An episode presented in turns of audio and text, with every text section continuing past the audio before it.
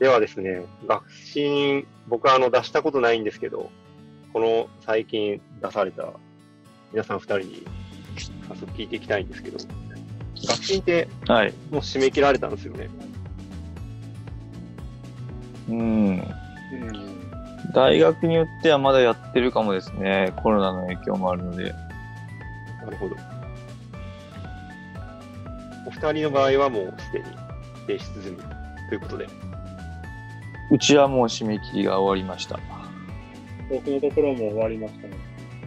ははははまあでもコロナの影響ええ。1週間締め切りが伸びたんですよ。あ、そうなんだ。はい。明確な理由は示されなかったですけど、うん。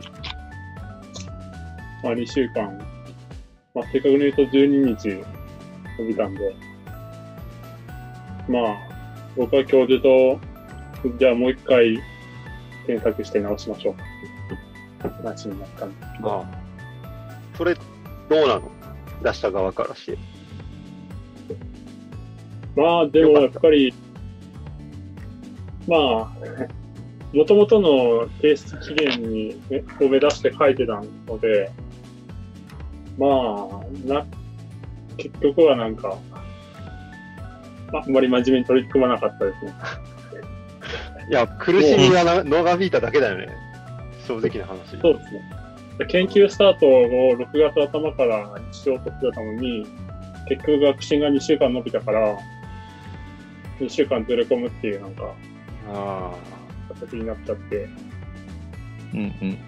気が気でない2週間でしたね。あ、お疲れ様でした。お二人ってどの区分で出されました？なんかいろいろあるじゃないですか。僕もよく詳しく知ってるわけじゃないんですけど。どの区分？なんだっけ？と区分ってめちゃくちゃ、めっちゃ種類あるよね。あー、名前忘れました。なんだっけな。僕の手元にある学習の応募書類を。あ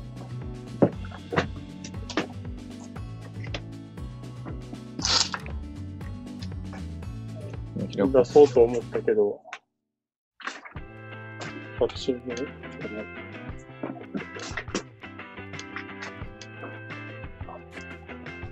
なんかあの、お金もらえる区分違うじゃないですか。枠と。あと、そのなんかあの、募集人数か。あ、DC と、あ、P DC とかの話か。はいはい。あこれは DC2 ですね。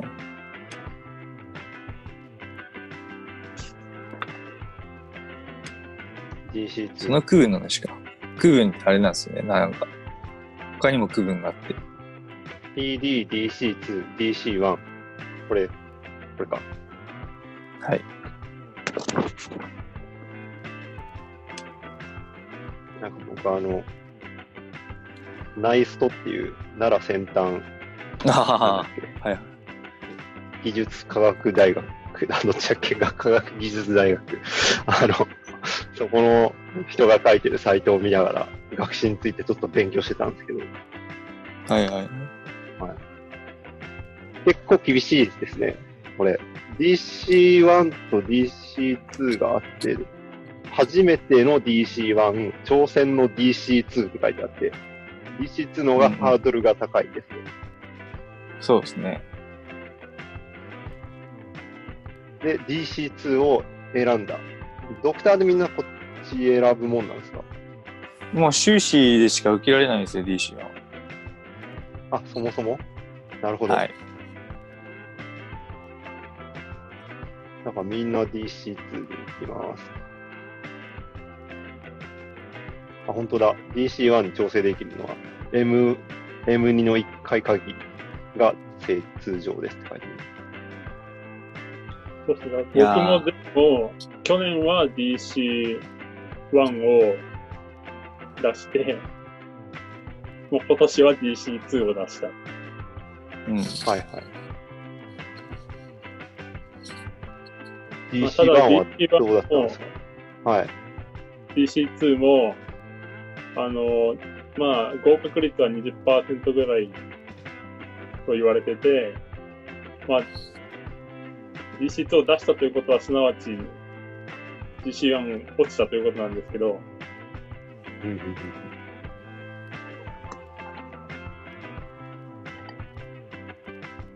なんなんでしょうね。まあ評価としてはどっちがいいっていうわけでもなく、まあね、奨学金が3年間もらえるか2年間もらえるか。もちろん DC1 の方はそれはいいんですけど、お金の面では。で、まあどっち奨学金に受かるっていうのはすごく、まあ1でも2でも、まあ2でもすごく、まあ、評価に当たることなので、まあ基本的に学士学生は DC、まあ学信を受けるっていうのは、結果も返ってくるので、そのどういう内容でどこがダメだったかみたいなのが。だからまあうん自分の研究をブラッシュアップするっていう意味でも、まあ毎年絶対受けた方がいいと言われてますね。なるほど。なるほど。なんか、あれなんですね。この、出さないっていう人ほとんどいないんですね。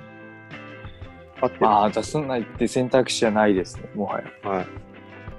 僕はあの社会人なんで、ちょっと、全然、そもう。う見見てすらなかったんですけど、うんうんうん。うん。が、ストレートで上がる人はもう必ず出しますと。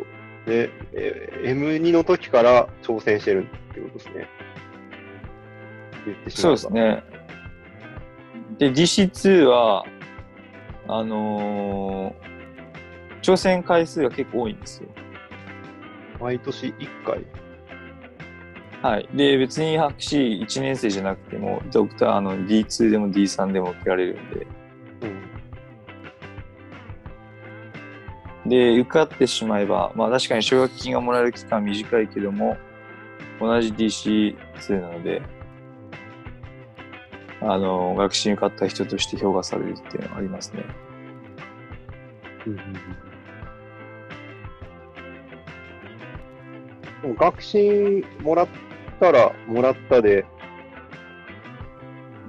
研究はいに関連するものは一部だけ、まあ、TA とか、そういうのはまあ、兼業はいいけど、それ以外の、なんかアルバイトとか、インターンとか、そういうのはもう、あとはなんか、その他の重複受給、なんつうか、はいはい、はい。そういうお金がもらえる系の何か枠組みに参加するっていうのは基本的に NG って書いてるね。そうですね。ああ、だからもら、学信もらえたらもらえたで、全部、みんなハッピーかっていうと、必ずしもそうではない可能性があるってこと？まあそうですね。あの、結構他の奨学金もらってる人は受けないっていう人もいたりしますね。ええなるほど。ただ、あの、アカデミックで進むんだったら、あの、一応学信を受かったっていうのは、すごくやっぱり、研究者として証明になるので、一つ取っておくっていうのは、まあ、お金以外の意味合いもあるっていうのは確かですね。アカデミックに進むっていうのは、学校の、まあ、大学の先生になりますっていう人たち。はい。まあ、教授コース目指している人は、もう、これがあると、大体約束されるんで、教授になることが。じゃ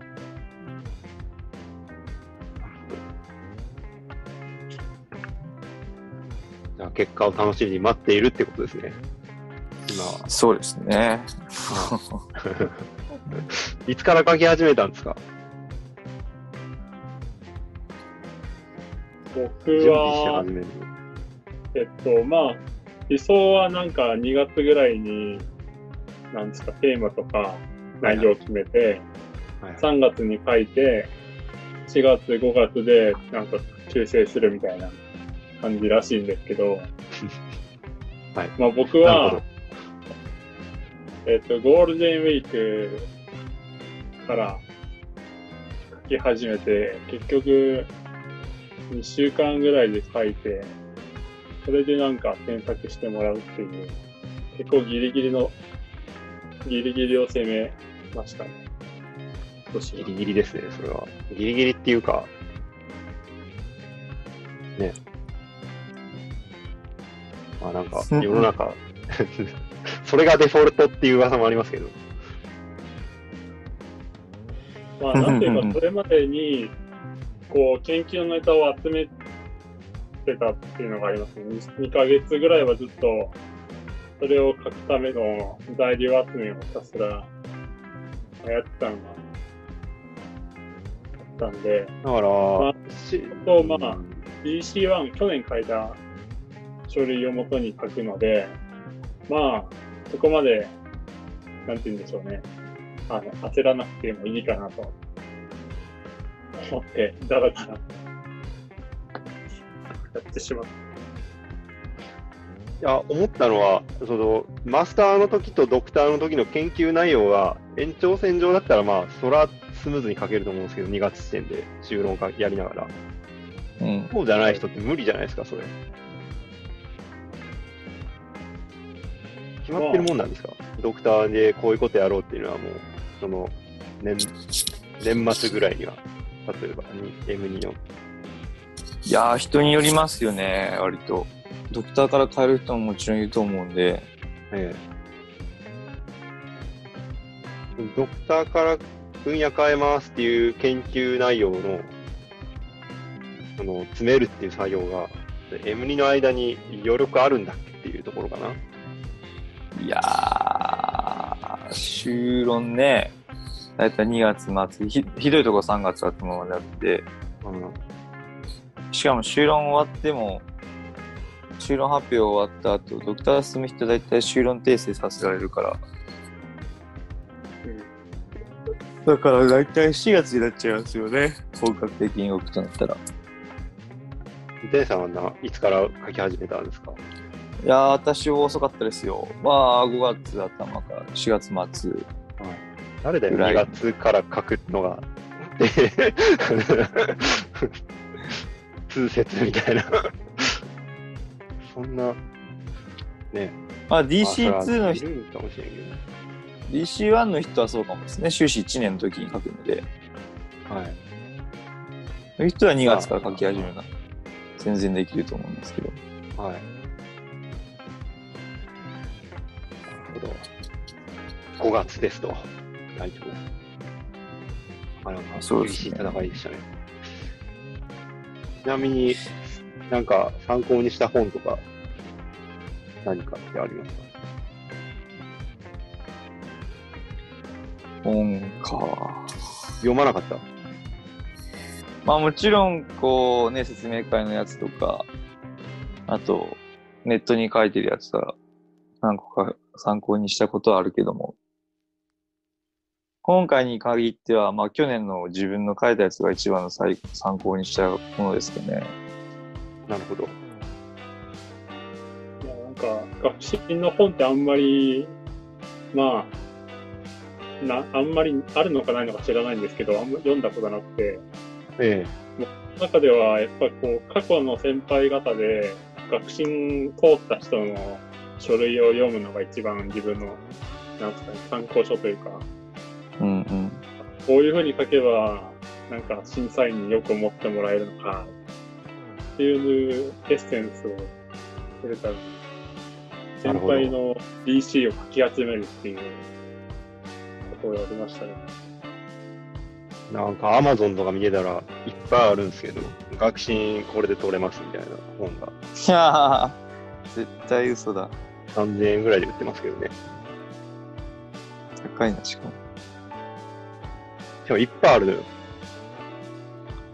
いろんな人が書いてて。まあ、それなりのマーケットなんだなって思いながら見てたんやけど。まあ、学信はもう研究者としては。まあそうですね。実績のある学部とかだったらいいけど、実績のないところには需要あるかもですね。まあ、いずれにしても参考書は先輩のものが一番いいということですね。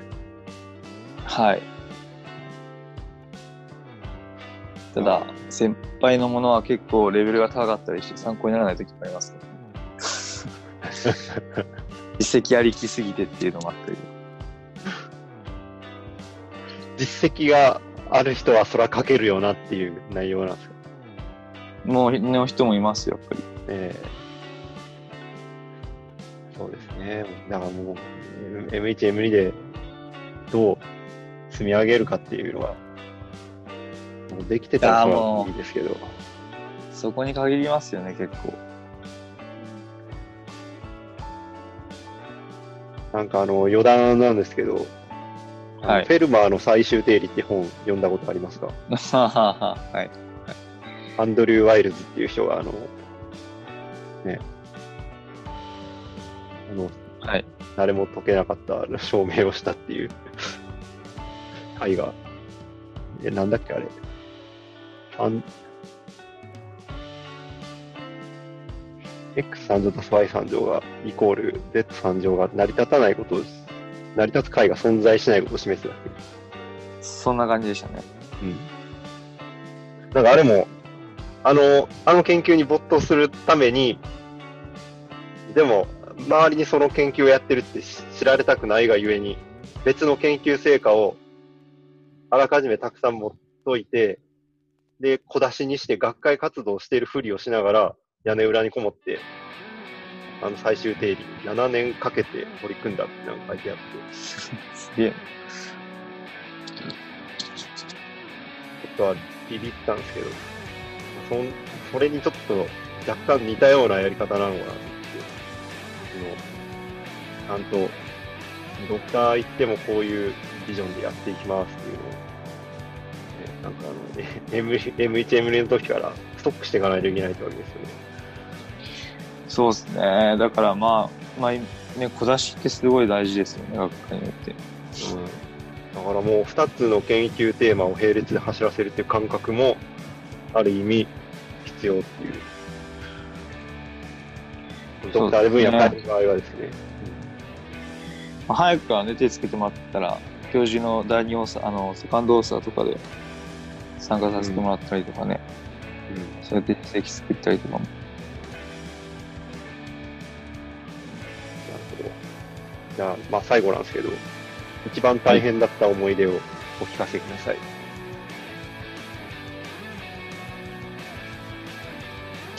と思うよ。同時にいっぱい怒られたとか、何でもいいんですけど。まあ、個人的にはもう本当に、ちゃんと、ね、何をやるかってをはっきりとこう示せるかどうかっていうのが、一番難しかったですね。この研究テーマと心中する覚悟はあるかっていう。まあね、学習、実際やること書かなくても、まあ、ね、夢いっぱいに広げても全然いいんですけど、だからこそ自分がやりたいことじゃなくて、まあ、書けないっていうのがあったので、まあ、そういう意味でも、ちゃんとこの3年間をどう、ね、研究者としてやっていくかっていうのを、こう、まあ、まあ、向き合うすごいいい機会になったんですけども、まあやっぱりそこが一番まあ難しいところだったなっていうのは感じましたね。なるほど。二郎さんいかがですか？僕は、えーとうんまあ僕はその、えっとまあ、3月というか4月の頭に研究内容をちょっと諸事情によって変えたので、はいはい。あの、まあ、もともとはその、なんて言うんだろう。えっと、もともとドクターに、えっと、行ってやるため、ん？やろうとした研究で、まあ、ちょっといろいろそれは書いてたんですけど、それを一回全部、白紙に戻してやり始めたっていうのがあったので、ああ。まあなんかその、新しい分野の勉強もしながら、えっと、書類も作りながらっていうのはちょっと、なんていうんですかね。あの、DC2 って結構余裕が、まあある意味あるはずなのに、DC1 の時のように、なんか余裕がないなっていう、こう精神的ななんか、追い込みをやってたのがちょっとまあ、きつかったかなっていうのはあります。それはなかなか精神的にきますね。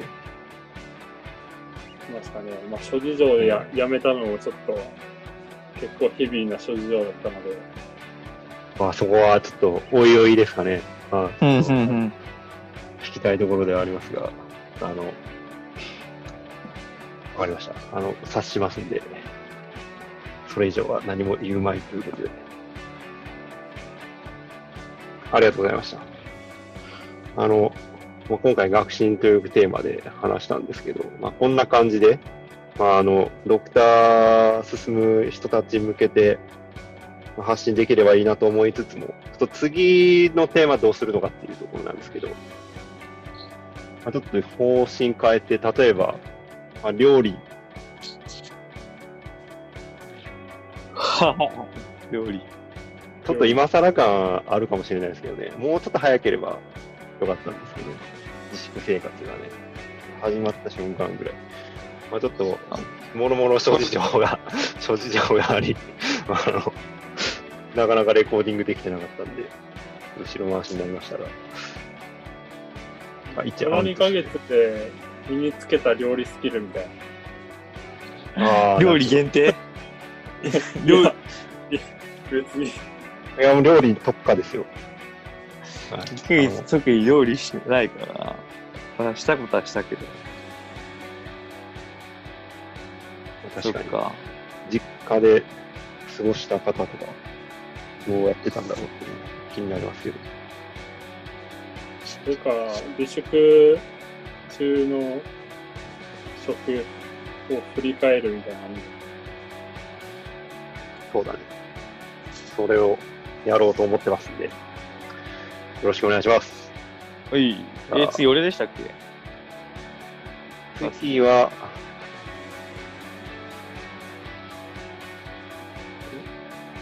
忘れました。はあはあはだっけ？